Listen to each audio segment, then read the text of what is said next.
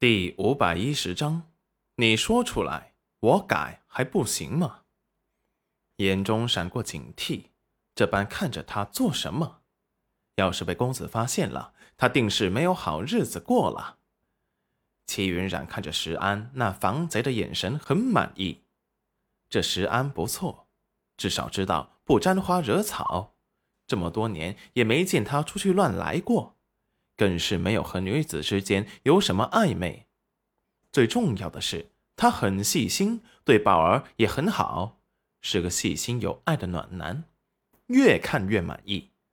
石安却被戚云染眼中的满意给差点吓尿了。夫人，你满意我哪点？你说出来，我改还不就行吗？他感觉自己被夫人看上，离死不远了。戚云染好笑。石安就在这会儿时间内，脸色已经变了好几种，时而担忧，时而防备惊恐，到现在都快是生无可恋了，脑补的还挺多。用现代的话说，他有点像逗逼。戚云染像老母亲一般的和蔼慈祥，看着石安头皮发麻。石安快要被戚云染的眼神给弄崩溃了，忐忑不安的说道。夫人有什么事，尽管吩咐。只要夫人吩咐的，上刀山下火海，石安一定尽全力完成。戚云染这一愣，这是把人给吓住了呢。戚云染一愣，这是把人给吓住了呢。立即说道：“是有一件事。”夫人，请说。石安啊，你今年多大了？嗯，问他的年纪。回夫人，石安今年二十又五。啊，年纪不小了。不知你在家可有婚配？石安心惊，捂住自己的钱袋子，里面是自己好不容易凑够的六万两老婆本。可不要夫人又要打麻将，他一定不会打。再打就剁手。虽然他现在没有媳妇儿，倒是不妨碍他给媳妇儿存着。呃，夫人，石安并未有婚配，不过早晚都会有的。齐云染眼神一亮，这意思是还没有老婆，这不正是等着他分配吗？那么你觉得阿雨姑娘如何？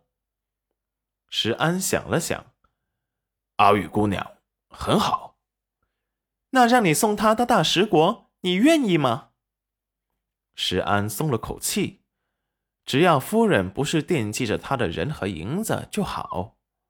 夫人放心，保证完成任务。戚云染温和一笑，不急，我不妨给你透露一下。以后我和你家公子是准备去大食国定居安家的，你到时候要不要找个大食国的媳妇儿？石安心头一惊，公子从没有给他说过呢。不过既然是夫人说出口，那肯定就是真的。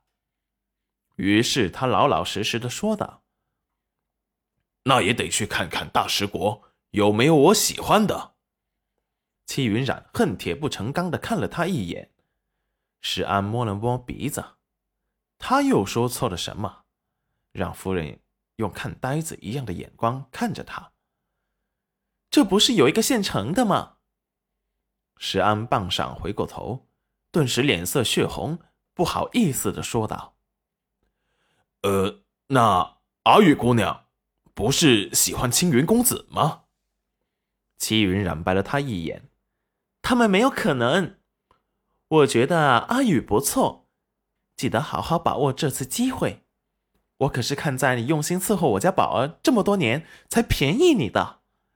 阿宇的人不错，你心思极细，和他倒也般配，就看你自己能不能抱得美人归了。石安脸色血红的走出了房间。还从来没有人跟他这么直白，让他去追一个姑娘。不过不知道阿雨姑娘会不会喜欢他，他一个粗人，只会舞刀弄枪的。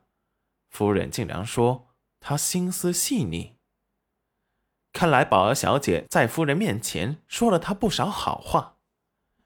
齐云然又来到了阿宇的房间，现在他要走了，也好，毕竟他们还有一场硬仗要打。留下他，如果误伤了他，就不好了。